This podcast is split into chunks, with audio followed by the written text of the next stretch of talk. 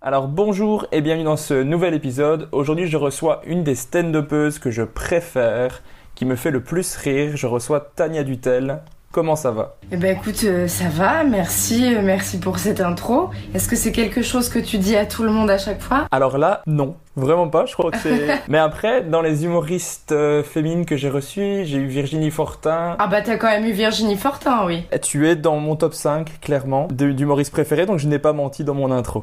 Eh, Virginie Fortin, elle est incroyable. ah, on est d'accord. Tu as vu son spectacle? Oui, j'ai vu son spectacle complet. euh, elle est venue jouer à- au Kings à Bruxelles. J'étais au premier rang en train de pleurer, de rire. Moi je l'ai vu aussi à la nouvelle scène à Paris il y a presque deux ans maintenant et je, quand on est sorti, je lui ai dit je suis jalouse de ton spectacle, il est incroyable. Est-ce que elle t'a vu jouer? Elle m'a pas vu en spectacle puisque là elle était en représentation en Europe donc elle courait un petit peu partout. Elle m'a juste vu euh, en gala euh, à Montréal quoi et là je devais faire un festival qu'elle co-organise avec Guillaume Wagner à Montréal au mois de mai et à cause du coronavirus je n'y suis pas allée. Ouais, le docteur Mobilo Aquafest. C'est ça, j'étais programmée dessus ouais. Ouais, j'avais vu ça. Je crois que t'es- d'ailleurs la seule française qui était programmée ou je me trompe? Ouais je crois, je crois que cette année j'étais la seule française ouais. Sympa. hein bon, en tout cas, merci d'avoir accepté de faire le podcast. Eh bien avec plaisir. Je sais pas si c'est quelque chose que tu aimes, les podcasts, si tu en consommes toi-même ou. Eh ben pas vraiment, mais à chaque fois je me dis qu'il faut que je m'y mette parce que j'aime bien ça. Mais c'est vrai que en fait à chaque fois que je commence à en écouter, parce que j'en ai déjà écouté, il faut vraiment que je sois concentrée sur ça parce qu'il y en a qui me disent qu'ils en écoutent en faisant du ménage ou en faisant autre chose. Mais moi clairement si je fais du ménage en même temps que j'écoute mon podcast, je suis pas concentrée, j'entends pas ce qu'ils disent. Donc c'est ça, c'est que quand je les écoute, il faut que je fasse rien d'autre. Et comme j'ai quand même pas mal de taf, j'en écoute pas, mais il y en a tellement qui sont intéressants à écouter, faut, faut que je m'y mette. Moi, je trouve que le meilleur pour écouter les podcasts, c'est en voiture quand t'as un long trajet, c'est. T'as pas tout seul en fait. Eh oui, mais parce que toi tu es belge, tu habites en Belgique, donc tu as une voiture. Moi j'habite à Paris, je n'ai pas de voiture. Et dans le métro, des fois j'essaie d'en écouter, mais il y a tellement de bruit dans le métro que t'es obligé de te mettre le son à fond dans les oreilles, et, euh, et donc c'est pas hyper agréable. Ok, ouais. Bah, si tu as, je sais pas, un, voyage ou quelque chose comme ça, c'est l'occasion. mais ici, je sais pas si j'ai le droit de le dire et si j'ai pas le droit, je couperai, mais t'as fait le, un bon moment avec Kian Kojandi? Euh, oui, tu peux, tu peux le dire. Ouais, on a fait un bon moment, mais je sais pas quand ça va être diffusé. Ok. Et ça s'est bien passé? Ouais, ça s'est très bien passé, ouais. Cool. Tu passes d'un bon moment à mon podcast, je, je suis flatté. J'ai une première question pour toi qui est un petit peu bateau, mais comment est-ce que tu as vécu ton confinement? J'avais l'impression que la vie s'arrêtait, que j'allais plus jamais remonter sur scène, donc ça a été compliqué. Euh, c'est une période où j'aurais pu en profiter pour écrire beaucoup puisque je n'avais rien d'autre à faire. Et en fait, je n'ai quasiment pas écrit. Je pensais être la seule au monde. J'ai appelé quasiment tous mes potes humoristes qui n'arrivaient pas à écrire non plus parce, parce qu'on vivait rien et que souvent quand on écrit, c'est qu'on a vécu des choses qu'on veut raconter. Et souvent aussi quand on écrit, on aime bien aller le tester en comédie club très rapidement. Et là, il y avait rien d'ouvert, donc ça a été un peu difficile en fait. J'ai essayé de faire d'autres trucs, mais ouais, j'avoue que j'avais vraiment l'impression que c'était la fin de la vie quoi et qu'on allait jamais reprendre. Ok, donc tu l'as bien vécu.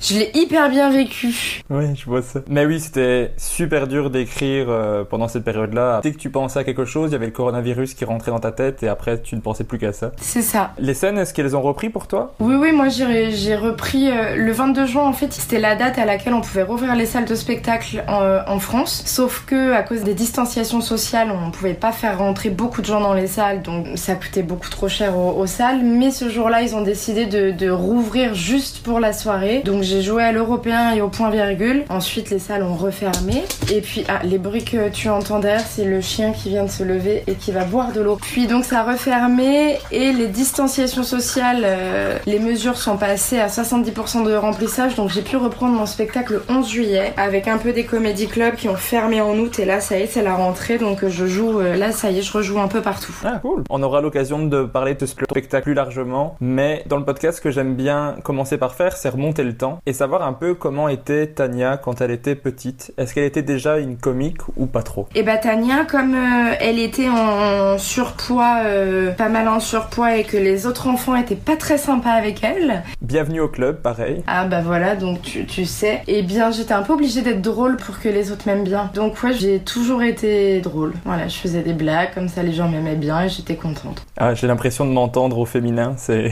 et oui, mais ça, j'ai remarqué, hein, il y a beaucoup de gens qui étaient dans, dans ce cas-là qui étaient plutôt drôles pour, euh, pour s'en sortir, quoi. C'était le, le, moyen de protection euh, nécessaire. C'est ça. Tu fais des blagues sur ton physique pour que les autres ne le fassent pas. C'est vraiment ça. Mais du coup, après, je sais pas si t'as eu cette tendance-là, mais c'est à te déprécier beaucoup, du coup Bien sûr, ouais. Ok, bah vraiment euh, le même club alors. Ouais. Ah, on démarre sur du positif directement. C'est ça. Est-ce que à la maison t'étais aussi euh, une comique? Euh, Non, pas trop. Hein. Non, non, c'était surtout, euh, c'était surtout à l'école. Et est-ce que tu regardais déjà des humoristes et des comédies beaucoup ou pas, plus que ça. Bah quand j'étais petite, euh, pas trop. Bon, il n'y avait pas beaucoup de, spectacles en même temps qui passaient à la télé. C'était pas comme euh, comme aujourd'hui. Ce que je regardais, c'était un peu comme tout le monde, les inconnus quoi. Après les Robins des Bois, j'en ai beaucoup entendu parler, mais encore fallait-il avoir Canal+. Moi, quand j'étais petite, on avait que les que les trois chaînes. On avait que la une, deux, trois. Donc euh, clairement Canal+, on l'avait pas. Donc bah je les connaissais pas. Je les ai je les ai connus tard. Donc ouais, moi c'était les inconnus avec un peu aussi Lycée Moon et les petites annonces qu'ils faisaient. Oui, clairement. Ok. Euh, j'ai vu que tu avais commencé à faire du théâtre quand tu avais 7 ans. Ouais. Est-ce que c'était une envie de ta part ou on t'y a inscrit et tu as aimé ça? En fait, c'était une, une copine de classe qui s'appelle Faustine, avec qui je ne suis plus du tout en contact aujourd'hui d'ailleurs, qui faisait du théâtre et qui m'avait dit bah vas-y, euh, viens en faire aussi. Et en fait, j'avais demandé à mes parents et ils m'avaient inscrit l'année d'après. Ok. Et ça t'a plu directement? Ouais, j'ai beaucoup aimé. Moi, c'était vraiment très chouette, mais j'ai pas, j'ai pas continué l'année d'après. Je sais pas pourquoi alors que j'avais vraiment adoré. Mais après, j'ai repris au collège. Je faisais du latin et la prof de latin, c'était super parce qu'elle faisait euh, une année sur deux une pièce de théâtre avec les élèves qui faisaient du latin et en fait, c'est nous qui écrivions euh, la pièce. Ok. Et est-ce que t'as déjà voulu faire de l'improvisation par exemple? Oui, et j'en ai fait, euh, j'en ai fait, je crois, en 2015-2016. J'étais avec une troupe d'improvisation féminine. Dans les entraînements, j'improvisais avec elle et après, quand on était en spectacle, je les présentais. J'étais la, la MC du groupe et on était parti faire Avignon d'ailleurs en 2016. Après le lycée, tu as fait des études de ce que vous appelez vous un BTS J'ai fait euh, un an en école de commerce avant à Lyon. C'était une école euh, franco-américaine où j'avais tous mes cours en, anglais. Et j'ai arrêté parce que je me suis rendu compte que ce qu'ils vendaient n'était pas ce qui se passait dans la vie. Je suis montée à Paris, j'ai fait un BTS audiovisuel. Ouais, un BTS, c'est un diplôme qu'on passe en deux ans. C'est brevet de technicien supérieur. Et c'était dans le but de faire quoi euh? En fait, ce BTS audiovisuel là, t'as plusieurs options qui, qui fait que ça va l'option va devenir ta spécialisation. Moi j'étais en production, sinon t'avais euh, image pour ceux qui faisaient du cadrage, t'avais du son, t'avais du montage. Moi j'étais en prod et en fait après je voulais tenter les écoles de, cinéma pour faire de la réalisation. En fin de compte je me suis arrêtée tout de suite après le BTS parce que euh, parce que j'avais pas envie de, continuer les, études. Toujours adoré l'école mais euh, c'était un problème financier. Comme ma famille était pas à Paris, qu'il fallait que je paye mon loyer tout ça. Si j'allais dans une école de cinéma, parce que mon BTS, je l'ai fait en alternance pour pouvoir avoir de l'argent pour euh, payer mon loyer, pour payer la bouffe, tout ça. Après, les écoles de cinéma, si tu prends un taf à côté, t'as pas du tout le temps de, bosser tes cours. Donc, c'est à cause de, l'argent principalement que j'ai pas continué mes études. Qu'est-ce que t'as fait alors euh, une fois que tu as arrêté tes études? Eh ben, je suis rentrée euh, dans ma région. J'étais pas hyper heureuse de ça et au final, un mois après, l'école dans laquelle j'ai travaillé m'a appelé pour me proposer un boulot dans cette école et je l'ai accepté. Donc, j'y suis, je suis retournée à Paris deux mois après. J'ai bossé dans cette école pendant trois ans et demi. Mon but c'était pas de faire ce travail-là. Mon but c'était euh, de continuer à jouer à côté parce que dès que je suis arrivée à Paris, j'ai commencé à monter sur scène euh, au bout de, deux mois. Et donc euh, voilà, j'ai pris ce job. Pour moi, c'était un job alimentaire et comme ça, je pouvais payer mon loyer, je pouvais payer tout ce que je voulais. Et à côté, je, je jouais tous les soirs. Tous les soirs directement dès le début. Mais déjà quand j'étais en BTS, je devais avoir deux soirs par semaine où je jouais pas. Mais ouais ouais, l'école, j'étais soit au taf, soit à l'école. Et la, la journée, pardon, j'étais soit au taf, soit à l'école, je sais plus ce que j'ai dit. Et le soir, je, jouais. Ok. Mais si j'ai bien fait mes recherches, je crois que c'est après avoir vu le spectacle de Mustapha El Atrassi que tu t'es dit, je veux faire de la scène. C'est bien ça? Ouais, c'est ça. Et qu'est-ce qui t'a attiré? Qu'est-ce qui a fait que ce spectacle-là en particulier a été un déclencheur pour toi? En fait, moi, j'ai toujours voulu jouer, mais j'étais pas hyper attirée par le théâtre classique. Et en fait, c'est quand je suis allée voir son spectacle que j'ai dit, ben, en fait, c'est ça que, que je veux faire sur scène. Donc, je savais que je voulais voulais jouer et là, en le voyant, ça m'a, ça m'a dit quoi exactement. Mais donc tu vas voir un spectacle de vraiment, c'est du stand-up pur. Ouais. Et toi, tu te dis, je vais faire de l'absurde. C'est pas ce que je me suis dit, c'est, euh, c'est ce qui me faisait rire. euh. Je sais qu'il y en a, ils vont écouter beaucoup d'humoristes pour essayer de prendre un peu des inspirations. Moi, j'ai jamais fonctionné comme ça. Je, je fais ce que j'ai envie de faire. Et même souvent dans la vie, je suis, je suis vraiment beaucoup dans, dans l'ironie et l'absurde, c'est très ironique. Euh, donc voilà, j'ai juste fait ce que j'avais envie de faire. Donc l'absurde, mais tu faisais quel style d'absurde Bah, c'était, on va dire que c'est en gros, hein, c'était dans la veine de Ben ou Arnaud de sa mère. Ok. Est-ce que ça marchait bien pour toi sur scène? Alors, c'était très étrange parce que mes passages de 5 minutes marchaient très bien sur scène. Dès que j'ai eu un spectacle d'une heure, c'était catastrophique. Ça marchait pas du tout. Enfin, ça marchait, mais c'était pas incroyable. Ok.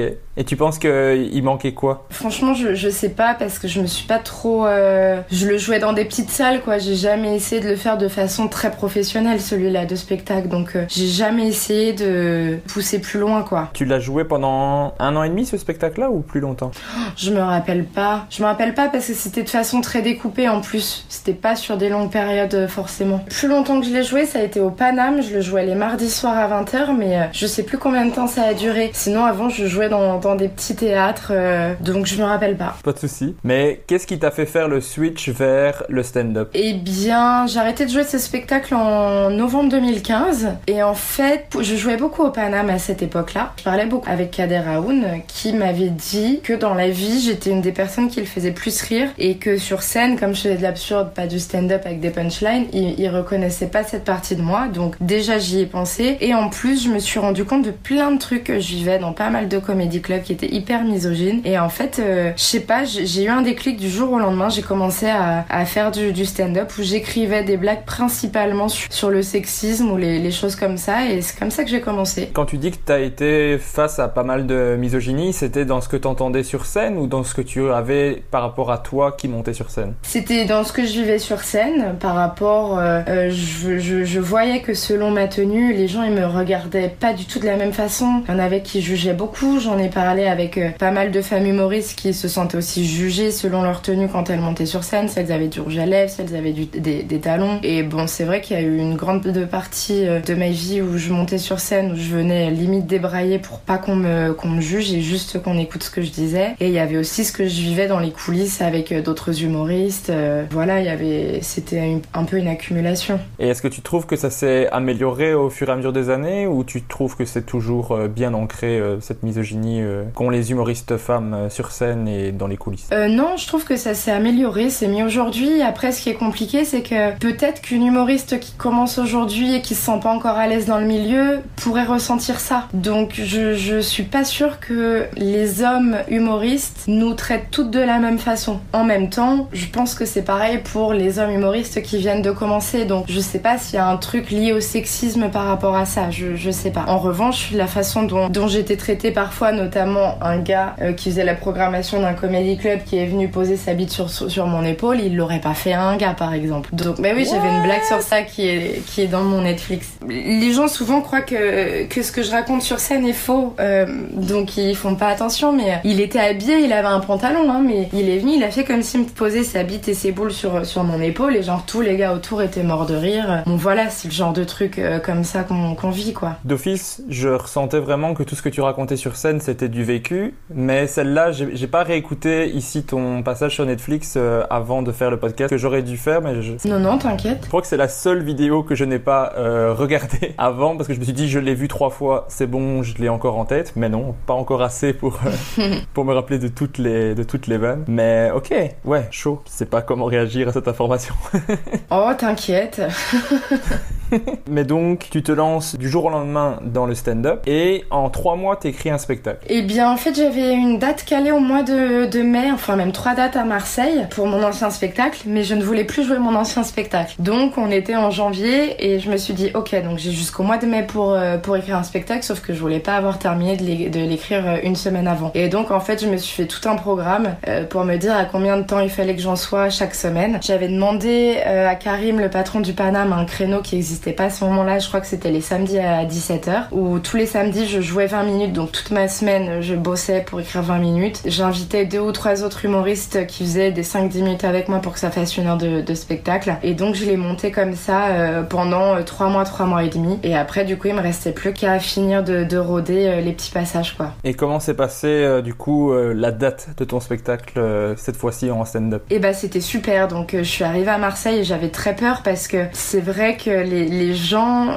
euh, avaient pas encore trop l'habitude de voir du stand-up où il n'y a pas de, a pas forcément de fil conducteur, pas d'histoire parce que moi je passe d'un thème à l'autre sans transition parce qu'il y en a ils veulent des transitions. Euh, tu sors d'un spectacle, tu te rappelles pas des transitions, on s'en fout des transitions. Ça sert à rien une transition dans la vie en fait, ça sert à rien. Donc je passais vraiment d'un sujet à un autre sans transition, ça se faisait pas encore euh, trop à ce moment-là. Euh, je sais même pas si ça se faisait vraiment en spectacle et donc j'avais très peur de ça et au final mon spectacle a été très bien reçu. Ah bah génial. Ouais. Quel pourcentage de ce spectacle-là est encore dans le spectacle actuel? Oh, Il doit rester 2% euh, parce, parce, que je réécris tout le temps. Bah déjà entre euh, l'écriture de ce spectacle et Netflix, il avait dû changer à 50-60%. Euh, Après j'ai tourné pour Netflix donc j'ai dû renouveler les passages de Netflix dans mon spectacle. Il reste deux trucs de Netflix dans mon spectacle parce que pour l'instant je trouve que ça va bien dans mon spectacle mais il faudrait que je les enlève à terme. Mais en fait je, je renouvelle très souvent. C'est aussi pour ça que j'ai pas euh, d'histoire ou de fil conducteur, c'est parce que des fois je me lasse de, de jouer des, des, des, sujets, donc je les enlève et je les remplace par un autre. Mais donc le spectacle est continuellement euh, modifié. Quelqu'un qui vient le voir en 2019 et vient le voir en 2020, ce sera pas le même spectacle quoi. Ce sera pas le même, puisque déjà entre septembre et décembre, j'avais changé 20 minutes l'année dernière. Ok, donc on peut voir ton spectacle tous les ans et être à chaque fois surpris. Ouais, je pense que d'une année sur l'autre, je change entre. Ouais, je dois changer à peu près 30 minutes. Mais là, j'aimerais quand même bien le fixer parce, parce que c'est éprouvant aussi de devoir tout le temps euh, changer des, des, sujets. Mais bon, le truc, c'est que tous les ans, j'ai des captations. Tu vois, je refais Montreux cette année, donc quand je sors des trucs dans Montreux, j'essaye de pas trop les garder dans le spectacle. Mais en même temps, la plupart des humoristes, quand ils captent quelque chose, ils le gardent. Donc il faut que j'arrête de me dire que les gens l'auront déjà vu une fois et qui vont pas vouloir le revoir parce que en même temps un chanteur euh, quand il fait des concerts c'est pas des nouvelles chansons hein. les gens connaissent tous euh,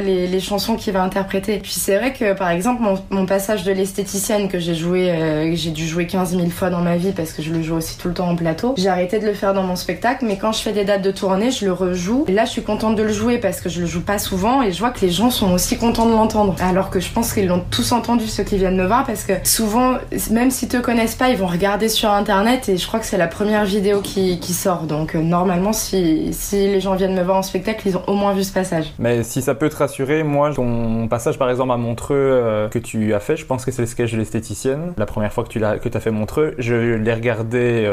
Euh, quand il est sorti, je l'ai regardé, à mon avis, encore deux ou trois fois après, et je l'ai regardé aujourd'hui et j'ai encore ri. Donc, pas trop d'inquiétude à, se faire, tu vois. Et en plus, il est aussi sur Netflix, celui-là, et il y, a des blagues qui ont changé. Et, et, dans la dernière version, il y avait encore des, des trucs qui ont changé. En fait, c'est ça, c'est aussi euh, les textes, ils évoluent, même quand on les capte. Ce que j'ai capté pour euh, Montreux l'année dernière, je l'ai fait évoluer encore le texte. Mais est-ce que t'as pas envie parfois de, de fliger celui-là, de l'arrêter et d'en faire un nouveau? Si, mais des fois, il y a des trucs qui te viennent, par exemple, exemple en improvisation sur scène et tu vois que ça marche donc tu les gardes. C'est pas que t'as forcément voulu euh, changer quelque chose, c'est que ça te, ça te vient euh, quand tu le joues. Est-ce que ton style d'humour que tu as, tu l'as eu directement ou ça t'a pris du temps à trouver ton personnage sur scène, à trouver comment tu allais euh, écrire et tout ça? Bah, c'est pas un personnage sur scène, c'est moi. Par personnage sur scène, je veux dire, tu es toi, mais ta façon de, de t'exprimer et tout ça est peut-être un petit peu différente que dans la vie courante, tu vois ce que je veux dire? Pas tellement. Je pense que depuis le début que je fais du stand-up par rapport aujourd'hui, ça a évolué, mais parce que moi aussi, je, change dans la vie. Donc, euh, il y a des jours où je vais être beaucoup plus nonchalante que d'autres parce que ce jour-là, j'ai été nonchalante toute la journée. C'est euh, pas un truc où euh, tout est fixé dans la façon de jouer.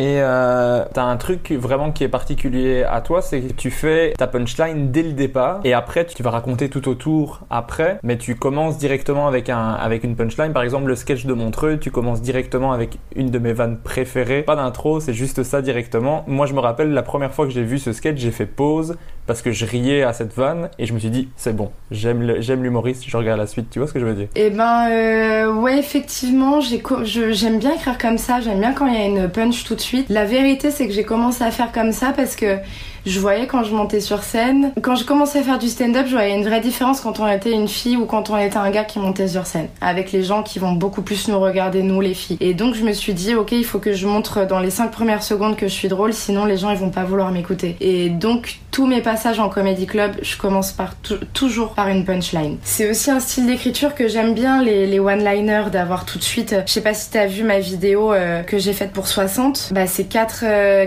one-liners, c'est euh, c'est un style que, que j'aime beaucoup. C'est vraiment efficace parce que comme tu dis, t'es convaincu et t'as mon attention directement, c'est c'est bon, elle est drôle, on écoute la suite. Tu vois ce que je veux dire? Ouais, c'est ça. Mm. J'aime beaucoup. Je sais pas si tu es à l'aise avec le compliment parce que j'ai tendance à faire beaucoup. Bah non, mais merci parce que euh, euh, c'est vrai qu'il y avait Adib Al Khalida, il me, l'avait déjà dit et il n'y a pas beaucoup de, de, gens qui remarquent ça. C'est que même pour ouvrir un sujet, je commence, tu vois, comme l'esthéticienne. Vous aussi, ça vous arrive de péter en toussant, tu vois. Bon, après, je fais une autre blague entre ça et l'esthéticienne pour que les gens aient oublié. Mais à la base, c'était tout écrit dans le même c'est que pour parler d'un sujet, j'aime bien commencer sur une punchline. La plupart, ils vont commencer à raconter des trucs, il va y avoir une intro, tout ça, et après, les blagues vont partir en cascade. Moi, j'aime bien avoir déjà une punchline dès le début. Mais ce qui est chouette dans, dans, cette construction, comme elle est, elle est particulière, c'est que même les gens qui ont l'habitude d'écrire ou de voir de, l'humour, moi j'en consomme énormément, et du coup t'es surpris directement parce que tu ne vois pas la construction arriver de ah la punchline va arriver, ah la voilà. Là c'est ah il y a une punchline, ok, c'est directement, tu brodes autour, puis en a une nouvelle. Enfin donc euh, je crois que c'est un, un style qui, qui peut plaire aussi aux fans d'humour et aux stand-uppers. Mmh, ouais. pour, pour ceux qui n'ont pas encore eu l'occasion de te voir sur scène, qu'est-ce que tu abordes dans ton spectacle? Je parle de mon enfance avec euh, ma famille, je parle, euh, je parle de moi, mes relations, je parle... Euh, ah, je peux pas donner ce, ce, sujet parce que sinon ça le grille, mais je parle un peu des hommes et je n'en dis que du bien. Je fais hyper attention à pas du tout euh, être misandre, je fais hyper attention à ça. Je parle de, de petits sujets de, de société, euh, mais je parle quand même beaucoup de, de sujets intimes sur les femmes qui peuvent gêner des gens et en fait moi j'ai envie d'en parler parce que j'ai plus envie que ce soit euh, gênant comme sujet. Et j'essaye justement de les aborder de façon euh, venez, on n'est pas gêné quoi. Tu veux au maximum que les hommes ne se sentent pas mis, mis de côté, mais est-ce qu'au final tu te rends compte que ton public est majoritairement féminin ou tu vois une bonne mixité dans le public? Ça dépend. Franchement, ça dépend. Avant, j'avais principalement que des, que des femmes.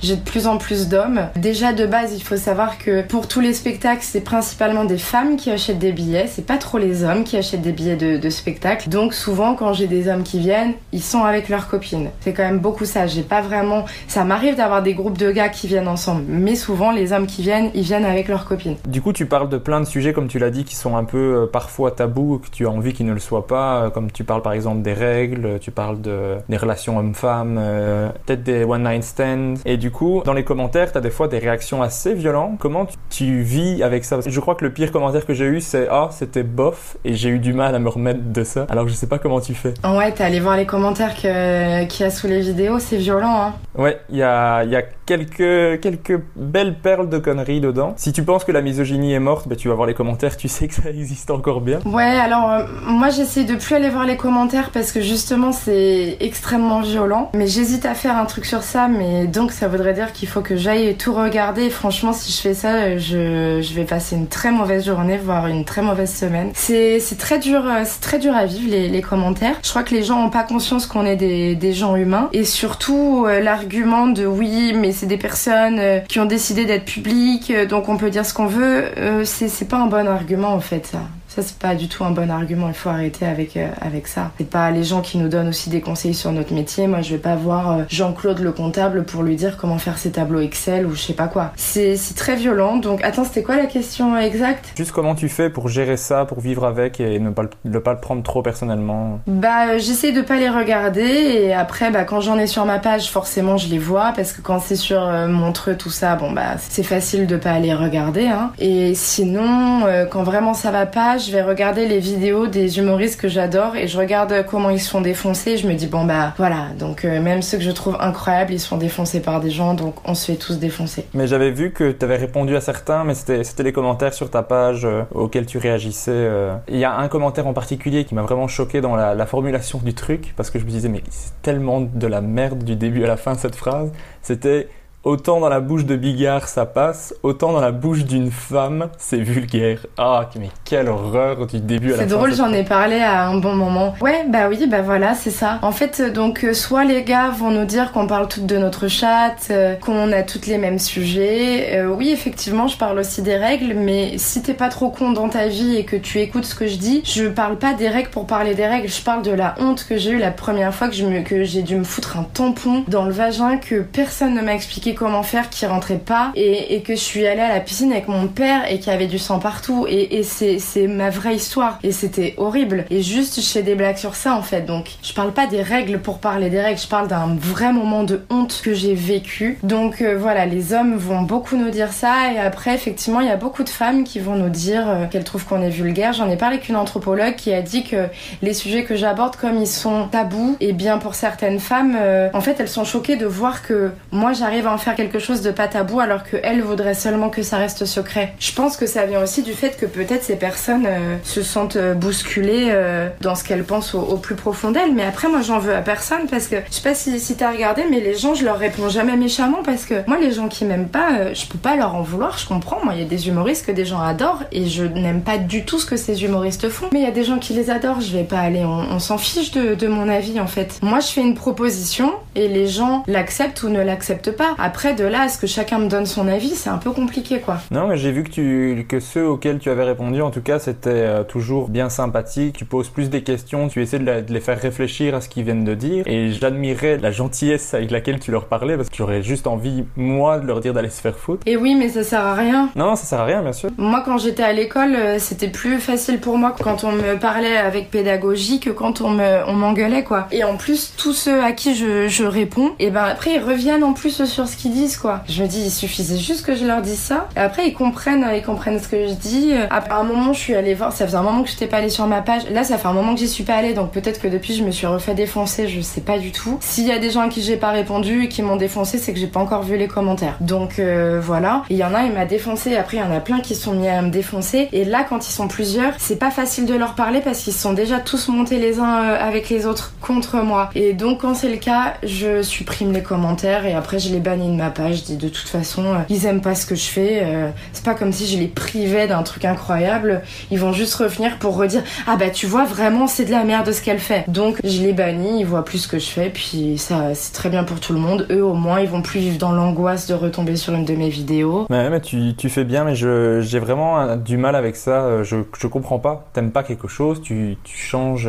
Il y, a un milliard de vidéos très bien aussi. Tu peux regarder et si t'aimes pas, tu regardes autre chose. Je, je bug tout le temps avec ça. J'ai jamais mis de commentaires négatifs à personne. J'aime pas, je regarde pas. Tu vois ce que je veux dire? Bah ouais, moi c'est pareil. Je j'ai jamais fait ça. Euh, même avant de monter sur scène, hein, je faisais je faisais pas ça. Donc je je sais pas pourquoi ils le font, mais bon, écoute, c'est pas c'est pas grave. Hein. Enfin, c'est dur, mais euh, pas grave. J'admire le, calme avec lequel tu le réponds en tout cas. Ah, je suis quelqu'un de très calme. Justement, j'en parlais avec une thérapeute euh, qui me disait mais c'est fou parce que juste vous encaissez tout et vous dites rien, vous vous mettez pas en colère. Je dis bah ouais, pourquoi faire? Ouais, je suis, je suis un petit peu comme ça aussi. Euh, à ne pas m'énerver et à encaisser les trucs, mais généralement à un moment donné ça éclate. Ouais, bah oui, oui, au bout d'un moment on éclate, ouais. Mais bon, pour l'instant. On est vraiment sur de la joie dans ce, dans ce podcast. Ouais. J'ai vu que tu avais fait plusieurs premières parties. Tu as fait Mathieu Madénan, tu as fait Fari, puis tu as fait Verino. Et là, tu as, enchaîné après parce qu'il t'a demandé de faire toutes ces premières parties. Ouais. C'est comment le stress de faire une première partie? Moi, j'ai plus vraiment de stress avec ça. C'est, euh, on n'a pas vraiment le même public avec Verino. Il a un public un peu plus familial, donc je dois faire un peu plus attention à ce que je vais dire sur scène. C'est plus que je dois m'adapter en fait. D'un humoriste à un autre, si j'ouvre pour lui, il va falloir que je m'adapte en fonction de son public. Mais après. Euh, euh, même si ça se passe pas bien, les gens sont pas venus pour moi, donc euh, s'ils aiment pas, je comprends, ils sont pas venus pour moi, c'est pas grave. Mais bon, après, euh, ça s'est jamais mal passé, hein, les premières parties. Si tu devais dire le nombre de scènes que tu as fait depuis le début de ta vie, tu penses que ça serait dans, dans quelle tranche? Tu veux dire le nombre de fois où j'ai joué? Ouais. Mon spectacle est en comédie club? Ouais. Oh, je m'étais amusée à compter une année. Il y a une année où sur toute l'année j'avais joué plus de 700 fois. Donc depuis quand je faisais de l'absurde jusqu'à aujourd'hui, euh, ça fait 12 ans, on doit être à pas loin de 10 000. Hein. Bon là, il y a eu le confinement où du coup il y a une grosse période où on n'a pas joué, mais sinon tu vois hier, euh, attends non, on est quel jour? Non hier, j'ai si hier j'ai joué au Sarfati, mais toi samedi j'ai joué au Barbès à 19h, j'ai joué mon spectacle à 21h15 et après j'ai joué au Fridge à 22h45. Souvent en fait je joue plusieurs fois par soir, c'est pour ça que euh, j'arrive à jouer ouais entre 500 et 1000 fois par an quoi. Ok, ouais mais c'est vrai que c'est la chance que vous avez à Paris, c'est de pouvoir jouer plusieurs fois par soir. Chez nous en Belgique, si tu arrives à jouer tous les soirs une fois, c'est déjà très très bien, c'est que tu as déjà une bonne carrière bien établie. euh. Ok, ouais. Et sur euh, sur ces 10 000 scènes au moins que tu as que tu as faites, c'est quoi la pire? Des bides, j'en ai pris, hein. Et heureusement d'ailleurs, parce qu'il y en a, ils veulent pas prendre de bides, mais si tu prends jamais de bides dans ta vie, euh, t'apprends rien. Je pense que la pire, mais j'en avais fait une vidéo pour Topito. En fait, quand j'ai commencé, j'ai fait un casting pour une émission de télé qui était sur une petite chaîne, et j'avais eu ce casting, et en fait, on enregistrait une émission de télé, qu'à cette époque-là, à Paris, il y avait pas beaucoup de comédie club, donc moi j'ai vu un truc pour jouer, j'avais fait ça, c'était direct une émission de télé, il faut jamais faire ça de sa vie, commence pas par une émission de télé. Et en fait, euh, la salle était quasiment vide, il y avait plein de jeunes dans la salle, et pendant que je jouais, ils me demandaient mon 06 et mon MSN. Alors tu vois, c'est vieux, il y avait encore MSN. Bon, après, pour moi, je l'ai aussi très mal vécu, parce que c'est la première fois que je jouais euh, un sketch devant un public. Et ça s'est pas bien passé, donc je l'ai très très très très mal vécu. Bon, après, euh, franchement, il y a des soirs où ça se passe pas très bien, mais je suis pas en bad total. Je, ça arrive de prendre des bides dans sa vie. C'est pas, c'est pas dramatique. Hein. Il y a pas beaucoup de gens dans la salle. Ils t'auront oublié après parce qu'ils vont plutôt se rappeler des gens qu'ils ont adorés. Donc franchement, il y a rien de grave. hein. Et par contre, ce serait quoi ta meilleure scène? Celle vraiment qui t'a marqué le plus, euh, s'il y en a une en particulier? Et bah celle qui m'a marqué le plus, c'était pour le FUP, le Festival d'humour de, de Paris. C'était il y a deux ans, je crois. On avait joué au Théâtre Antoine. C'était la soirée de Pierre-Emmanuel Barré. Et en fait, on était plusieurs humoristes. On avait euh, fait chacun un passage. Et à la fin, on avait fait, ça a l'air bête dit comme ça, mais c'était vraiment très drôle. On avait fait une comédie musicale. C'était une idée de Pierre-Emmanuel Barré qui avait un concept avec un gars qui naît avec une rollerite aiguë, c'est-à-dire qui naît avec des, des rollers aux pieds. Et donc, on l'a fait en comédie musicale où moi j'accouchais. Il y avait Emeric Lompré qui, qui sortait derrière le, truc où j'accouchais. Il avait une couche. On lui a mis une pampers. Il avait des rollers. Et donc, on le voit naître et devenir plus grand et mourir de sa rollerite aiguë. C'était tellement drôle. Il y avait Oldelaf. C'est lui qui avait écrit les paroles et c'était vraiment très drôle. Ah ben rien que raconter le, le sketch, c'est déjà drôle. Alors à voir, je pense que ça devait être quelque chose. Ce qui était ouf en plus, c'est que il y avait une fille de l'organisation qui s'appelle Maude qui avait des amis qui avaient une ambulance. Et en fait, euh, donc on terminait sur la comédie musicale, Emeric Lompré mourait sur scène et nous, on lui mettait un drap blanc dessus. Le public sortait, il y avait une ambulance à la sortie, comme pour aller chercher Emeric quoi. Et Emeric ne s'est pas relevé tant que tout le public n'était pas sorti de salle.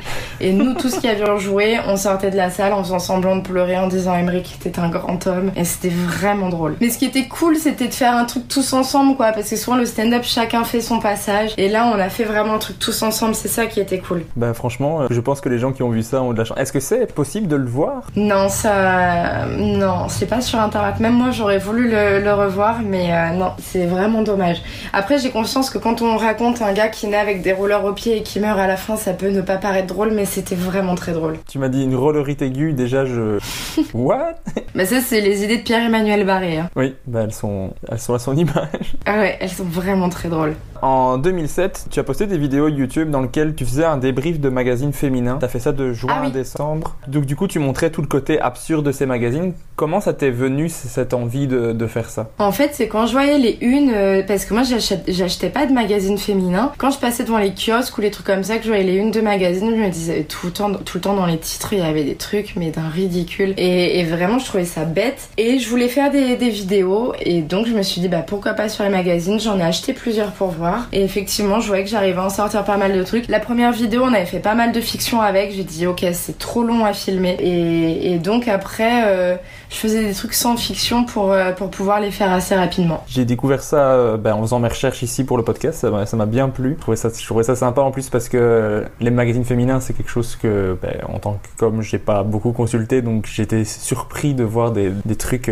énormes qui étaient mis dedans. J'étais là, mais mais c'est pas possible qu'un truc comme ça soit sorti. Mais, mais si, mais si. Du coup, je vous invite à aller voir ça sur, euh, sur YouTube. T'es à l'aise face à la caméra, faire des vidéos, tout ça, euh, c'est pas un problème pour toi? Euh, Non, non, c'est pas, pas un problème pour moi. J'aime bien, j'aime bien faire ça aussi. Ok, mais j'ai vu que tu faisais ça, que tu faisais pas mal de stories aussi sur Instagram. Moi, c'est quelque chose que je ne comprends pas, je n'arrive pas à faire ça. Bah, j'en fais pas, euh, non, j'en fais pas beaucoup, euh, mais j'essaie, j'essaie d'en faire. La dernière fois, j'ai hésité à en faire une parce que, en fait, à Paris, les murs sont très fins et euh, moi, de ma chambre, j'entends euh, mon voisin qui lui a un petit studio et en fait, il est, il est grec. Je crois qu'il vient d'arriver à Paris et je l'entendais euh, dire nique ta mère, fils de pute, et pendant qu'il prenait sa douche et, et je crois, je crois qu'il s'entraînait à insulter les gens en français. Et vraiment, j'étais trop mal à l'aise parce que j'étais là. Si seulement il savait que j'étais en train de l'entendre dire tout ça, et c'était vraiment très drôle. Et je l'ai entendu pendant 5-10 minutes, il s'entraînait à insulter. Et il disait que des insultes, fils de pute, nique ta mère, que des trucs comme ça. Et vraiment, j'étais dans mon lit et j'étais trop mal à l'aise. Ah, c'est génial, mais il veut tellement s'intégrer en France et à Paris qu'il se dit il faut que je maîtrise les insultes, que ça sonne naturel. Ouais, c'est ça. Parce que il était sous sa douche, donc personne ne lui répondait, il était tout seul. Et il était pas au téléphone, il était sous sa douche. Donc vraiment, il est en train de s'entraîner. Ok, c'est exceptionnel. Et je voulais en faire des stories, après je dis mais attends, parce que si je l'entends, il m'entend. Donc il va m'entendre. Et j'avais pas envie de sortir de mon lit, donc euh, j'ai pas fait la story. Parce que je pense qu'on aurait pu l'entendre en plus dans la story, parce que vraiment, il parlait très fort. Ok. Quand je disais que tu faisais beaucoup de stories, c'est parce que t'en as plusieurs à la une qui sont super drôles. Ah oui. Je vous conseille, si vous allez voir sur son Insta, euh, le caca dans la douche. C'est est juste exceptionnel cette histoire. C'était tellement gênant je suis plus en contact avec cette personne aujourd'hui, hein, le pauvre. On va pas spoiler ce qui se passe parce que il faut la regarder, c'est super drôle cette histoire. Déjà le caca dans la douche, je suis sûr que des gens vont les cliquer pour savoir de quoi ça parle, mais c'est exceptionnel, j'ai ça m'a tellement fait rire. Et ce problème n'est toujours pas réglé d'ailleurs. hein. Ils m'ont envoyé plein de fois un plombier qui a fait tout le temps la même chose et à chaque fois j'étais là, bah je comprends pas, vous l'avez déjà fait la dernière fois et la fois d'avant et ça ne fonctionne pas. hein. Donc euh, ce problème n'est toujours pas réglé. Et ben c'est ça a l'air chouette de, de vivre dans ton appartement. fait rêver le stand-up, la star system, tout ça. Ah bah c'est les logements parisiens qui font rêver avec les, les immeubles. Bah en même temps vous aussi vous avez des vieux immeubles en Belgique. euh. Oui, mais c'est parce que ouais, c'est vrai que je suis pas sur Bruxelles non plus, donc euh, je me rends peut-être moins compte. euh. J'ai une maison dans un, dans un petit village en dehors de la ville, donc c'est, vraiment différent. Putain mais et je sais pas ce qui m'arrive, ça fait un petit moment que je me dis j'ai envie d'aller vivre en Belgique. Je sais pas ce qui m'arrive. Mais viens vivre en Belgique, c'est très bien la Belgique.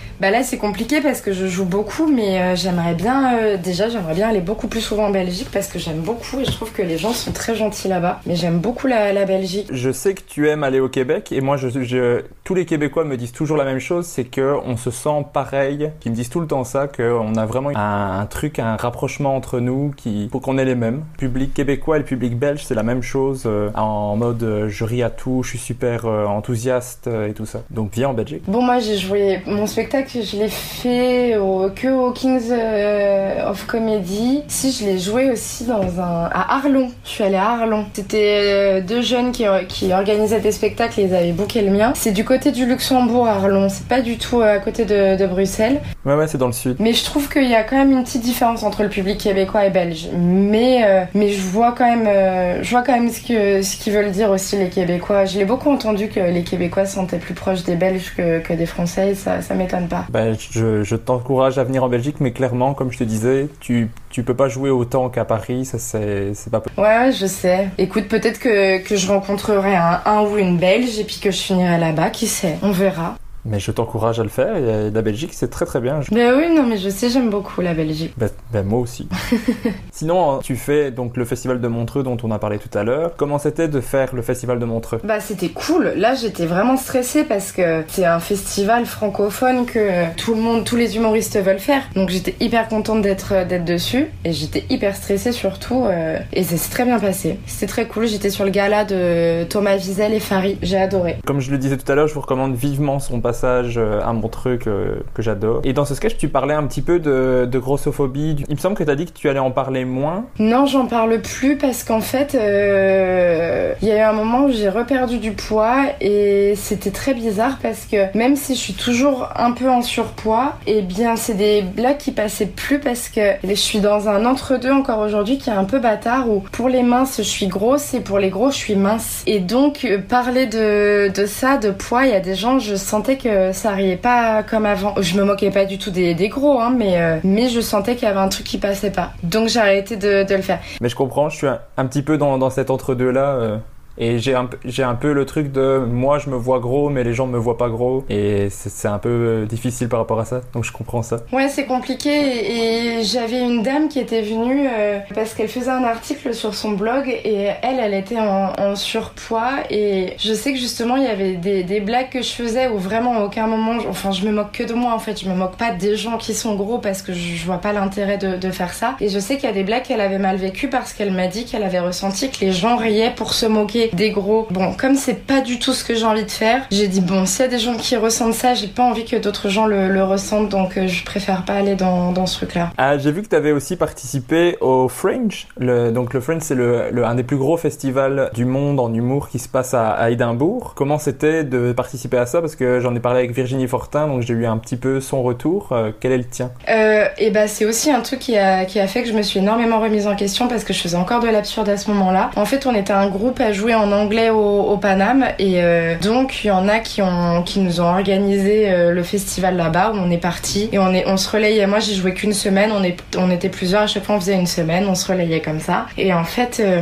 on prenait tous des fours monumentaux, mais monumentaux. Et on s'est tous entièrement remis en question après. Et ce que tu vois c'était en juillet en août 2015 et c'est là où j'ai commencé à me dire ah putain je crois que j'ai plus vraiment envie de faire de l'absurde. Et je crois que ça a été aussi le point de départ en fait de pourquoi j'ai commencé à faire du stand-up. Donc moi j'ai beaucoup aimé l'expérience, j'ai beaucoup aimé être sur place et pouvoir aller voir beaucoup de, spectacles parce que je suis allée voir une humoriste américaine, je crois que j'étais allée voir un Australien, enfin t'as vraiment des anglophones du monde entier qui vont euh, au Fringe en Écosse pour, euh, pour ce festival. Donc l'expérience était incroyable. En revanche, jouer là-bas ça a été une catastrophe. Mais c'était une très bonne expérience quand même. C'est ce que je te disais tout à l'heure, des fours on en a besoin. On a besoin de bider à des moments et là pour le coup je pense que c'était très bien pour moi de prendre des fours tous les jours. Tous les jours. Tous les jours. Est-ce que tu aimerais le, refaire maintenant avec euh, ton style plus stand-up que tu as maintenant? Alors pourquoi pas? J'ai envie, en fait, euh, depuis que je fais du, mon spectacle en stand-up, j'ai envie d'avoir mon spectacle aussi en anglais. Donc pendant un moment, je jouais en anglais sur des plateaux à Paris. J'ai un peu arrêté pour me concentrer sur juste mon spectacle en français. Donc j'aurais envie de le faire, mais pour moi, c'est comme faire un Avignon et c'est tellement dur de remplir les salles. C'est tellement dur. Ouais, c'est beaucoup de travail. À Avignon, tu choisis la salle dans, dans laquelle tu vas. Là-bas, je crois que tu choisis, tu as trois sortes de festivals différents. Tu choisis le, celui dans lequel tu veux être et après ils t'attribuent des, des, salles, tu sais même pas, tu peux tomber sur une jauge de 300 par exemple. C'est très compliqué. Hein. Mais ça, ça a l'air de Mais donc du coup, jouer en anglais, c'est quelque chose qui te plaît et que tu as envie de, de, développer? Ouais, j'aime bien, ouais. Et effectivement, j'aimerais bien, euh... toi comme j'adore aller euh, à Montréal, mais j'aimerais bien euh, une année justement partir à Montréal un ou deux mois et après enchaîner sur euh, York ou Los Angeles pour essayer d'aller jouer aussi là-bas. Pas pour essayer de faire carrière là-bas, mais pour l'expérience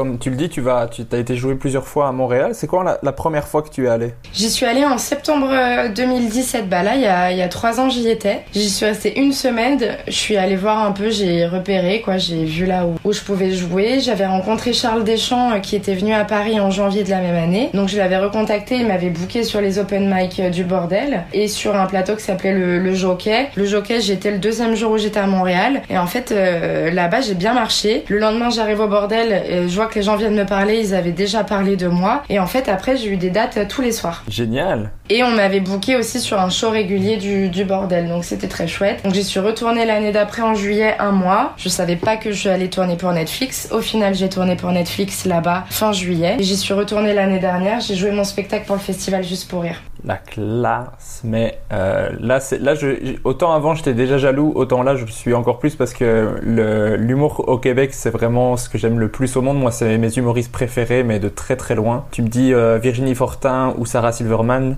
je vais voir Virginie Fortin. Tu vois ce que je veux dire? C'est vraiment ceux que je préfère. Adib Al-Khalidé, incroyable. Enfin, il n'y a que des humoristes euh, incroyables euh, au Québec. Bah, tu vois, on a les mêmes goûts parce que tu me dis Virginie Fortin et Sarah Silverman. Effectivement, c'est mes deux préférés aussi. Bah, je, je comprends.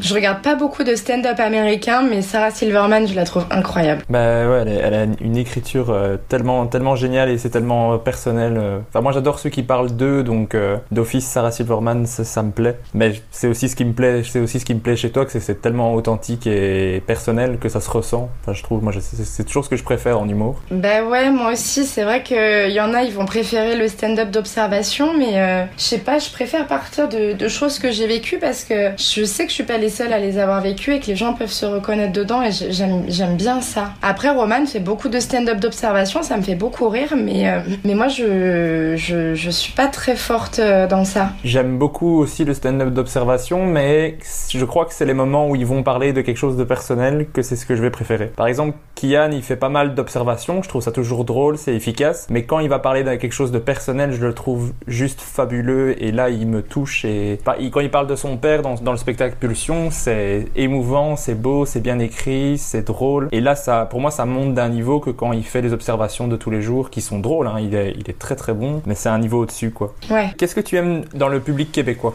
Ben, j'aime bien le fait que déjà ils ont ils sont beaucoup plus ouverts au stand-up puisque c'est euh, une culture qu'ils ont depuis euh, plusieurs décennies alors que euh, nous, en Europe, c'est arrivé il n'y a pas si longtemps en vrai. Enfin, en tout cas, en Belgique, en Suisse et en France. En Angleterre, je pense que ça fait beaucoup plus longtemps qu'ils sont au stand-up, quoique ils peuvent avoir aussi pas mal de personnages en Angleterre. Mais voilà, le fait qu'ils sont beaucoup plus ouverts au stand-up. Les femmes en font depuis plus longtemps, donc moi je sais que j'ai des sujets qui en France passaient pas forcément bien. Et dès que je les joue là-bas, les gens comprennent tout de suite ce que je veux dire et ça marche tout de suite. Et quand je parle de ma sexualité, là où des gens peuvent être choqués en France parce qu'ils pense que je fais ça par provocation alors que je veux juste raconter un truc avec des blagues, là-bas ils comprennent ce que je veux faire et juste ils, rigolent. Ils se disent pas que j'essaye de, provoquer ou quoi que ce soit. C'est là où, ça va m'énerver parce que justement en France quand un homme va parler de sa sexualité on va pas le juger comme, euh, comme nous puisque nous on n'est pas censé en, parler et, là-bas ils sont, ils sont au-dessus de, ça. les, blagues misogynes là-bas il y en a encore beaucoup en France qui en font, euh, au Québec ça passe pas. Ça, j'entends souvent dans les podcasts, euh, par exemple de sous-écoute avec Mike Ward, ça c'est des trucs qui passent plus du tout et même même ils se moquent de ceux qui en font quoi. Mais ils ont raison en vrai. Hein. Mais c'est comme les blagues racistes, hein. les blagues racistes, euh, au Québec, ça passe pas du tout. En France, on peut encore en faire. Et moi, à chaque fois que j'en entends, je suis mais choquée. Et en plus, les, gens valident en rigolant. Et je me dis, mais est-ce qu'ils se rendent compte qu'ils sont en train de rire à, une blague raciste là Mais je suis quand même content d'en entendre de moins en moins. C'est, je crois que c'est, ça fait, ça fait un moment que je me suis pas dit en allant voir une scène, euh, ah ça, ça ça passe pas, ce que tu viens de dire là. Ça fait quand même un moment. Je trouve que ça évolue quand même dans le bon sens, mais il y, a, des restes assez clairs Il y en a encore. Euh, moi, je, joue quand même dans des endroits où il y a des, open mic parce que des fois, j'aime bien les tester. Donc, il y en a, ils viennent de débuter dans l'humour et il y en a encore qui font ça. Mais c'est quand même souvent des, débutants, c'est pas, euh, pas des, gens qui font ça professionnellement. Et tant mieux. Quoique si, euh, je sais pas s'il en vit, mais je sais qu'un jour, je jouais dans un comédie club après un gars qui faisait des blagues racistes et misogynes et les gens n'ont pas ri. Il est sorti de scène, il me dit, mais je comprends pas, les gens n'ont pas rigolé. Et moi, je peux pas, quand j'entends ça, je dis, bah attends, si tu n'as pas compris, je vais te l'expliquer en fait. Et donc je lui explique qu'il fait des blagues racistes et misogynes. Il me dit bah oui, mais je l'ai fait dans mon spectacle et les gens rigolent. J'ai dit mais peut-être que dans ton spectacle ce sont des gens racistes et misogynes qui viennent te voir et qui sont contents de les entendre. Là en l'occurrence dans ce comédie club, les gens ne sont pas racistes ni misogynes et ils n'ont pas envie d'entendre ça. Ok. Et tu penses qu'il s'est remis en question ou? Non, il, en fait toujours. Euh, il fait toujours ses blagues.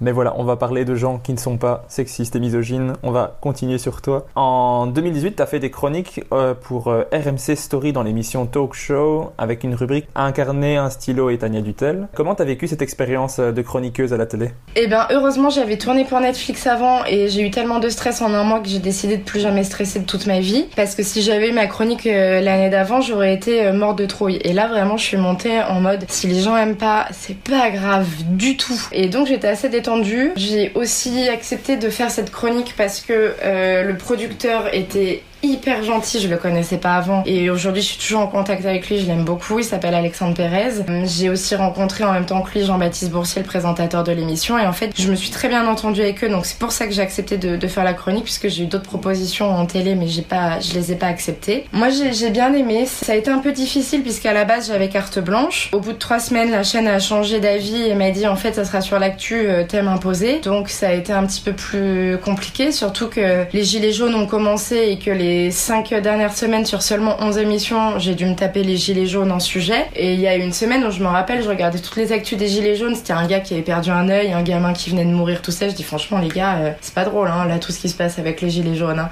Donc c'était un peu compliqué. Mais sinon non, c'était une bonne expérience. Bah malheureusement euh, l'émission marchait de mieux en mieux, mais la chaîne a préféré euh, l'arrêter pour après ne mettre que des documentaires ou des séries parce que ça coûte moins cher en, production. Mais j'ai bien aimé cette expérience. Si c'était à refaire de refaire des chroniques à la télé, à la radio, tu préférerais avoir un truc carte blanche que des sujets imposés quoi? Ouais, je crois. En fait, il y a du bon et du mauvais dans les deux. Sujet imposé, au moins tu sais de quoi tu parles, alors que des fois, quand t'as carte blanche, tu sais pas du tout de quoi tu vas parler. Mais bon, dans les sujets imposés, des fois, c'est chaud, quoi. Et est-ce que tu es du genre à écrire la veille parce que tu as la, deadline ou d'avoir déjà le truc prêt euh, une semaine à l'avance? Bah au début je commençais à bosser dessus dès le lundi, euh, mais du coup j'ai passé ma semaine et donc euh, au bout de trois semaines je leur ai dit les gars vous me donnez le sujet la veille, je viens au bureau tout le jeudi et on tourne le vendredi parce que je pouvais plus du tout travailler pour mon spectacle. Donc je bossais tout le reste de la semaine sur mon spectacle. Le jeudi j'y étais toute la journée pour faire la chronique. Office, on va parler de Netflix parce que je, je l'avais mis en 2019 mais je pense que c'est quand ça a été diffusé et tu l'as enregistré euh, plus tôt. On a, on a tourné en juillet 2018 à Montréal. Tu avais été contacté juste un mois avant, si je me trompe pas. Ouais. Alors, qu'est-ce qui se passe dans ta tête quand tu es contacté par Netflix pour faire 30 minutes dans euh, Comedians of the World? Ben, en fait, déjà, j'avais pas compris parce que c'était la veille de mon départ à Montréal. J'ai euh, Verino, qui est mon producteur, qui m'appelle pour me parler de ça. Et moi, je comprends pas. En fait, ce que je comprends, c'est qu'ils vont faire un programme et ils font un appel d'offres. Genre, il faut qu'on leur envoie notre candidature et qu'ils nous disent oui ou non. Donc je comprends pas trop. Le lendemain, je leur appelle ils me disent ah mais non mais pas du tout. Euh, ils ont déjà choisi les noms et ils veulent que tu sois dedans. Et là, je suis là oh putain. Et donc bah je me j'ai peur mais je me dis je peux pas passer à côté de ça. Donc euh, je regarde tout ce que tout ce que je peux faire et je me dis ok j'y vais et j'ai passé un mois euh, à essayer de d'être parce qu'en plus comme je l'ai su la veille que je partais, c'est pas comme si je pouvais jouer à Paris, je pouvais jouer quand je voulais pour tester. Là, j'étais à Montréal direct. Je peux jouer dans pas mal d'endroits, mais en juillet, comme il y a le festival Juste pour Rire, ils font passer en priorité dans leur programmation les humoristes du festival. Au final, je dis à des gens que je connais que je dois tourner pour Netflix, donc ils me donnent des créneaux dans des endroits pour que, pour que je puisse roder. François Bellefeuille, euh, tu, tu connais François Bellefeuille? Oui, oui, j'adore. Tellement drôle. Il m'a fait pleurer ce gars, il m'a fait pleurer de rire. Je suis allée voir son spectacle, je pleurais vraiment. Il est incroyable. Alors que la première fois que je l'ai vu, j'étais là, ah, qu'est-ce qu'il dit? Je comprenais rien. Rien du tout. C'est souvent la même réaction quand, quand on entend François Bellefeuille la première fois, c'est difficile. On a parlé dans, dans, le podcast précédent, enfin dans deux podcasts précédents avec euh, Ino JP qui a été à l'école nationale de l'humour euh, à Montréal. Moi je le connais. Ah bah je crois qu'il a fait ta première partie une fois. Oui, il a fait ma première partie au Kings of Comedy Club. Et il y a Farah aussi qui avait fait ta première partie, euh, qui, était dans le, qui est aussi dans le podcast. mais voilà. Et en fait, Ino JP, il avait fait ma première partie avant que je parte à Montréal en septembre 2017. Et lui, il était à l'école nationale de l'humour. Donc quand j'étais à Montréal, on se voyait toute la semaine, on s'est pas mal vu là-bas. Donc oui, effectivement, la première fois que je vois François Bellefeuille, je comprends rien, mais je sais qu'il est drôle. La deuxième fois, je comprends un peu, je suis mort de rire. Et en fait, à chaque fois, je, je comprenais de plus en plus. Et à la fin, je suis allée voir son spectacle et j'en pouvais plus. Et bon, bref, François Bellefeuille, qui est un des propriétaires du bordel, nous propose à Jason, euh, à Jason et moi de euh, prendre un lundi soir au bordel où il n'y avait pas encore de créneau pour pouvoir roder euh, Netflix et faire notre demi-heure. Et il y avait Donnell aussi qui était venu avec nous. Je crois que Shirley était pas, pas encore arrivé. Et donc voilà, on avait pu roder la demi-heure au complet. Mais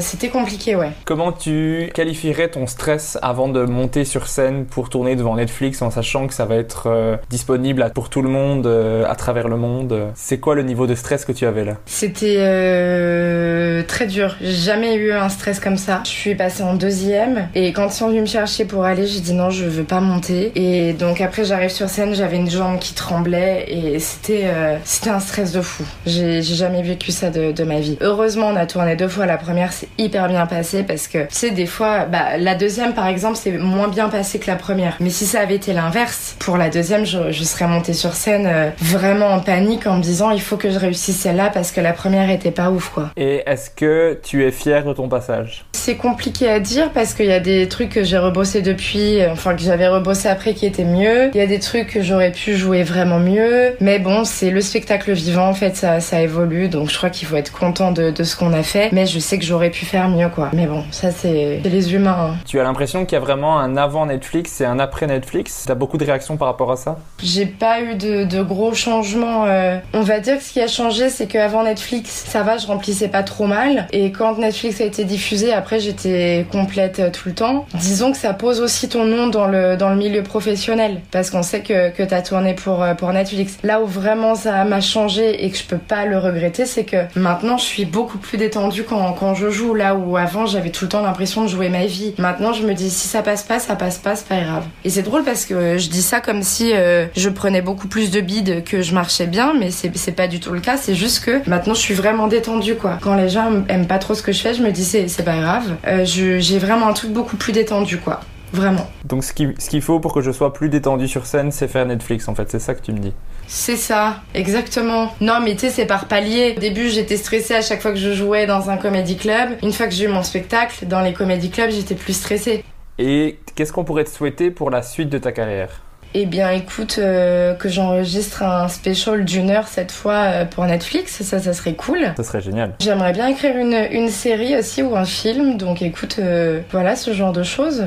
C'est ça qu'il faut me souhaiter. Mais comédie ou pas spécialement? Pas spécialement. Mais si j'écris euh, une série ou un film, je voudrais qu'il y ait des vrais sujets dedans, je veux que ça, ça parle de, de ce qu'on vit euh, aujourd'hui euh, dans la société. Tu vois, les rapports hommes-femmes, tout ça. Oui, ça a été beaucoup écumé, mais il y a toujours des nouvelles choses à dire, toujours. En plus, là, il y a une vraie transition, je trouve, dans, dans les rapports hommes-femmes, puisque les, les femmes essayent de s'émanciper de plus en plus. Les hommes se sentent un petit peu perdus autour de, de tout ça parce qu'on leur euh, reproche beaucoup de choses, alors que les pauvres ils sont nés euh, à la même époque que nous et que c'est pas eux qui ont fait tout ce qui s'est passé. Et en fait, euh, on parle beaucoup de sexisme, tout ça, mais je pense que les hommes le vivent autant que nous en fait. Ils en sont autant victimes que nous en tout cas. Je pense, ouais. J'aimerais bien aborder plus de, de sketch comme ça, d'être un peu euh, féministe dans ce que, dans ce que je dis, parce que euh, c'est Enfin, moi, quand je vois des commentaires comme tu as, je suis énervé. Tu vois ce que je veux dire? Et j'ai envie, envie de, de dire que c'est pas normal, ce genre de choses, tu vois. Je sais pas quoi te dire, c'est vrai que j'en ai beaucoup parlé dans le podcast de Kian un bon moment, et en fait, ce que je disais, c'est que malheureusement, euh, les femmes, on s'est vraiment habitué à ce genre de commentaires, on sait qu'on va être jugé. En plus, dans les commentaires, je pense que t'as vu beaucoup de trucs par rapport au fait que je parle de ma sexualité en tant que femme, et certainement par rapport à mon physique. Oui. Bah voilà, c'est les trucs qui ressortent en premier. On s'est toujours attaqué sur notre physique, qu'on soit mince, qu'on soit grosse, qu'on soit. Il y, a rien qui va en fait. Ça convient jamais aux gens. On n'est pas assez mince, on n'est pas assez grosse. Il y, a rien qui va. Le sait, on s'est habitué à ça et euh, c'est triste de devoir dire qu'on s'est habitué à ça, mais c'est un fait. Puis voilà, maintenant j'espère juste que les gens vont nous laisser la liberté de, dire ce qu'on veut dire. Mais euh, on parlait aussi euh, que j'avais une blague sur le, le, burkini qui va sortir d'ailleurs dans le passage de, de, Montreux, sur les gens qui critiquent les femmes en burkini l'été. Cette année, j'ai pas entendu de débat à la télé. En revanche, le débat que j'ai entendu,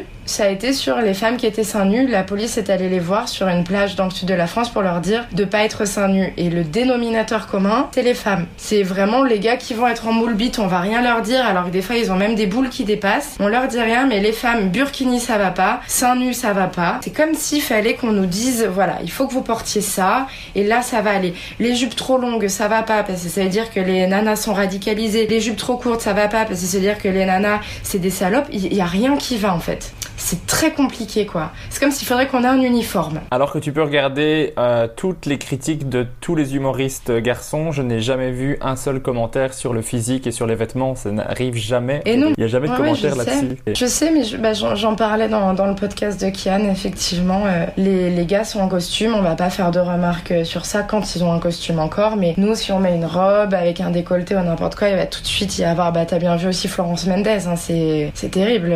Florence Mendez, elle a arrête pas de se faire critiquer aussi surtout. Euh. Qu'est-ce que tu penses qu'on peut, faire quand on est un humoriste par rapport à ça, un humoriste garçon, pour que ça soit bien pris et qu'on fasse euh, avancer les choses aussi. Tu vois, que ce soit pas pris en mode euh, on, prend la place qu'une femme devrait prendre. Tu vois ce que je veux dire? Je vois ce que tu veux dire. Effectivement, il y a des femmes qui seront pas contentes. Moi, je fais pas partie de, de, ce groupe-là parce que, comme je te l'ai dit, pour moi, euh, on est autant victimes aujourd'hui les hommes que les femmes. Donc, moi, je le prendrais pas mal, mais il y a des femmes qui peuvent le prendre mal. C'est juste qu'il faut, par exemple, j'ai un pote, il a fait une vidéo justement où il parlait de féminisme et je lui, ai dit qu'il pouvait m'envoyer son texte avant de, le tourner. Effectivement, quand je l'ai lu, il y avait un peu des énormités dedans, notamment il disait euh, bon, ça a toujours été des hommes au pouvoir, euh, maintenant on peut laisser les femmes au pouvoir pour voir ce que ça peut donner, genre en mode woman power. Et je lui ai dit mais en fait c'est pas ce qu'on demande, hein. on demande pas être au pouvoir, on demande juste être à égalité avec vous. On demande pas avoir une femme présidente avec que des ministres femmes, on demande à être à égalité. S'il y a une, si demain c'est une femme qui est présidente de la République, ce que je ne souhaite pas en France puisque ça veut dire que ça serait certainement Marine Le Pen, je demande pas à ce qu'après il y ait que des ministres femmes. Ce n'est pas ça du tout en fait. J'ai vu que tu avais aussi lancé un pilote pour un talk show podcast que tu avais fait avec Shirley Soignon et avec Anne-Sophie Laroui en invité. Est-ce que tu comptes en faire d'autres?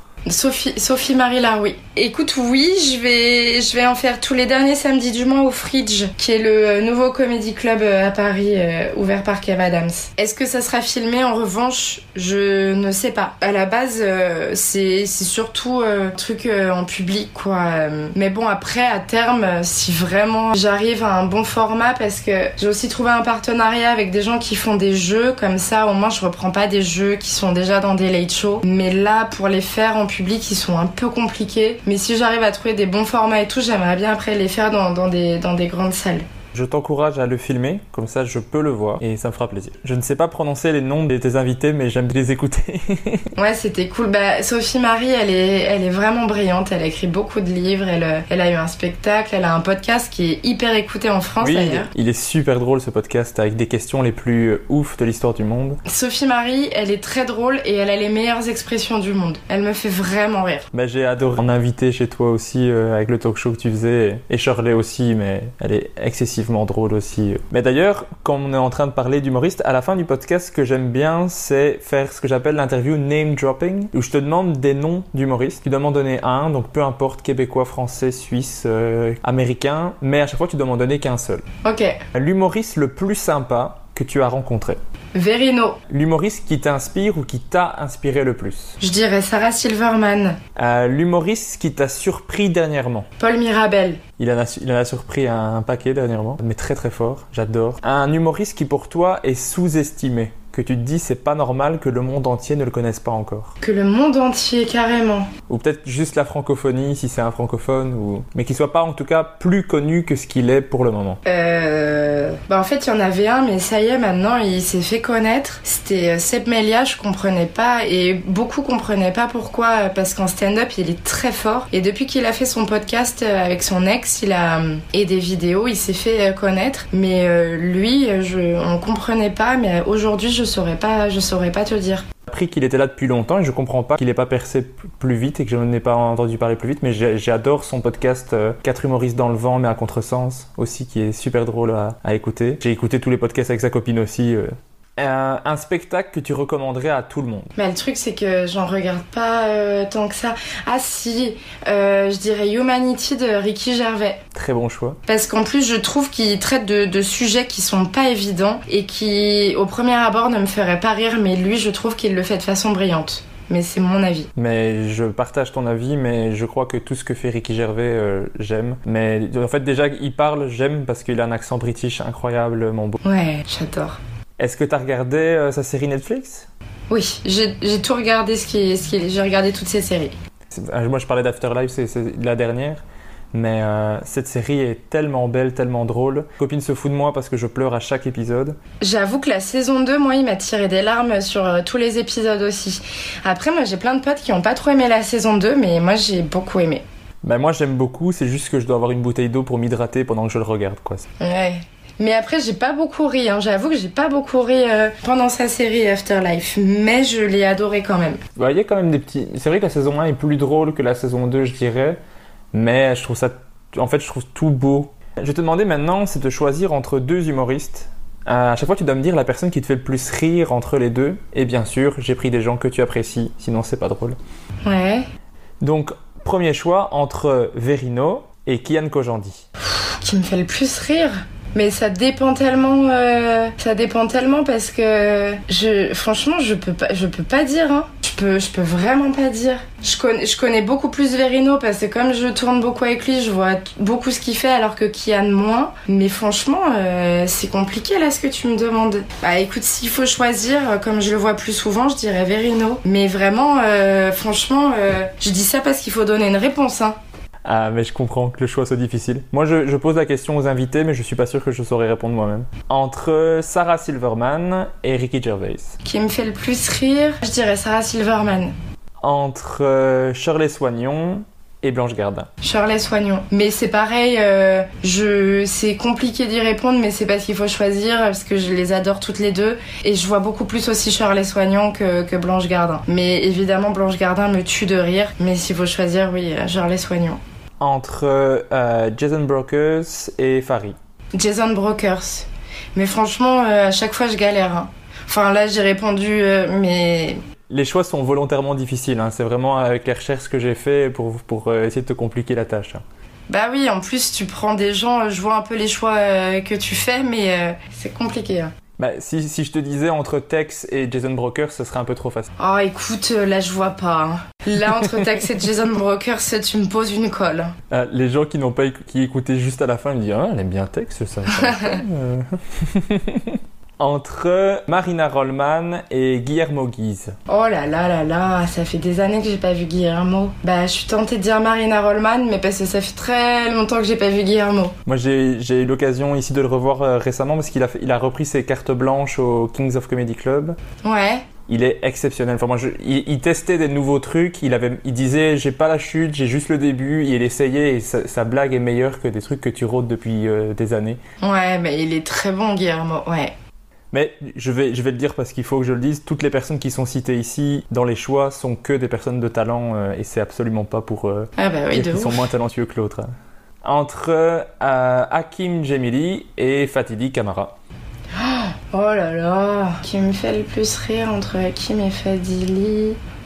écoute, non mais tout, tout est dur. Je dirais Fadili. Entre Roman Fressinet et Jo Guérin.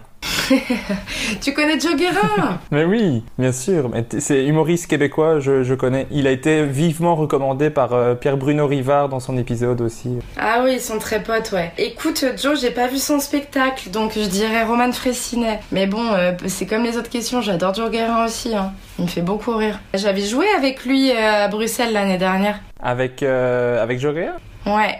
Ah ok, je savais pas qu'il était venu en Belgique. Et eh ben en fait, il est venu euh, en France un mois et il avait envie d'aller en Belgique et je lui dis bah vas-y, tu sais quoi, on essaye d'y aller ensemble et euh, vois si on peut jouer au Kings of Comedy Club. Et j'avais appelé Cédric et il nous avait filé un créneau donc on avait joué euh, un soir ou même deux soirs je crois, je sais plus, au Kings of Comedy, ouais. Il avait kiffé d'ailleurs. Ok, ben la, prochaine fois envoyez-moi un message hein, parce que moi j'ai raté ça. Eh ben oui, et il avait beaucoup aimé le public belge plus que le public français. Et toi, comment t'avais senti le public belge? Ah bah mais moi j'ai joué plusieurs fois au Kings of Comedy, c'est un peu euh, la maison quoi. Moi je, moi je les aime bien. Après le Kings of Comedy Club c'est euh, c'est un peu différent parce que les gens ils savent pas forcément qui ils viennent voir et des fois ils viennent pour un événement euh, genre je me demande si ce soir-là il y avait pas un enterrement de vie de jeune fille mais tu vois des fois ils viennent pour des événements donc ils viennent voir un spectacle ils savent pas quoi mais le public belge est hyper cool. Mais ouais, moi, le, Kings of Comedy Club, je crois que c'est mon endroit préféré euh, dans le monde pour jouer. C'est entre euh, Mike Ward et François Bellefeuille. Mais alors, Mike Ward, moi, j'ai pas vu beaucoup de trucs. Il est très très drôle, mais j'ai pas vu beaucoup de trucs. Et j'ai vu le spectacle de François, donc je vais dire François là. De ce que j'entends de Mike Ward, euh, enfin, je sais qu'il est ouf, hein, le gars. Mais ouais, je dirais François Bellefeuille parce que j'ai pas vu son spectacle. Bah si tu veux voir un spectacle complet, il en a un sur YouTube, Mike Ward. D'accord, ok. Et dernier choix entre euh, Virginie Fortin et Yacine Bellous. Bah, je dirais Virginie Fortin. Mais vraiment, euh, toutes les questions, euh, je j'avais pas du tout envie de faire de choix, hein, sache-le. Mais ça se voyait. Vous n'avez pas l'image, mais à chaque, à chaque question, tu avais une tête de je, pourquoi? Pourquoi? Bah oui, parce que là c'est pareil. euh, Yacine Bellous, euh, j'aime tellement ce qu'il fait. En plus, il fait de l'humour absurde et j'adore ça. J'adore ça. Il a aussi bossé un peu avec Eddie Izzard et Eddie Izzard, euh, j'adore ce qu'il fait. il y, a, il y a tellement des bons. Mais voilà, merci énormément d'avoir accepté de faire le podcast. Et bah avec plaisir. Et j'espère à bientôt quand Eh tu ben, à en. Belgique ou, ou moi qui viendrai à Paris. C'est possible aussi. Et bah ouais, tu me diras.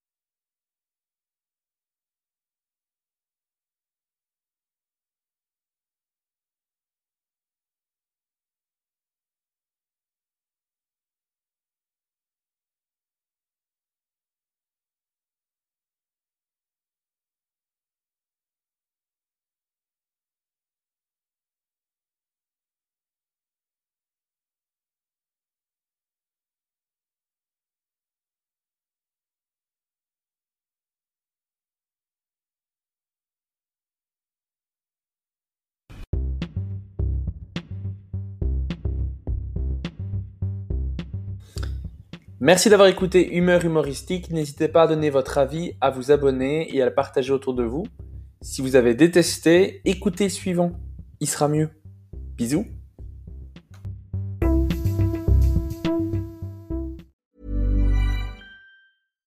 Deserves the best, and there's no better place to shop for Mother's Day than Whole Foods Market. They're your destination for unbeatable savings, from premium gifts to show-stopping flowers and irresistible desserts. Start by saving 33% with Prime on all body care and candles. Then get a 15-stem bunch of tulips for just $9.99 each with Prime. Round out Mom's menu with festive rosé, irresistible berry chantilly cake, and more special treats. Come celebrate Mother's Day at Whole Foods Market.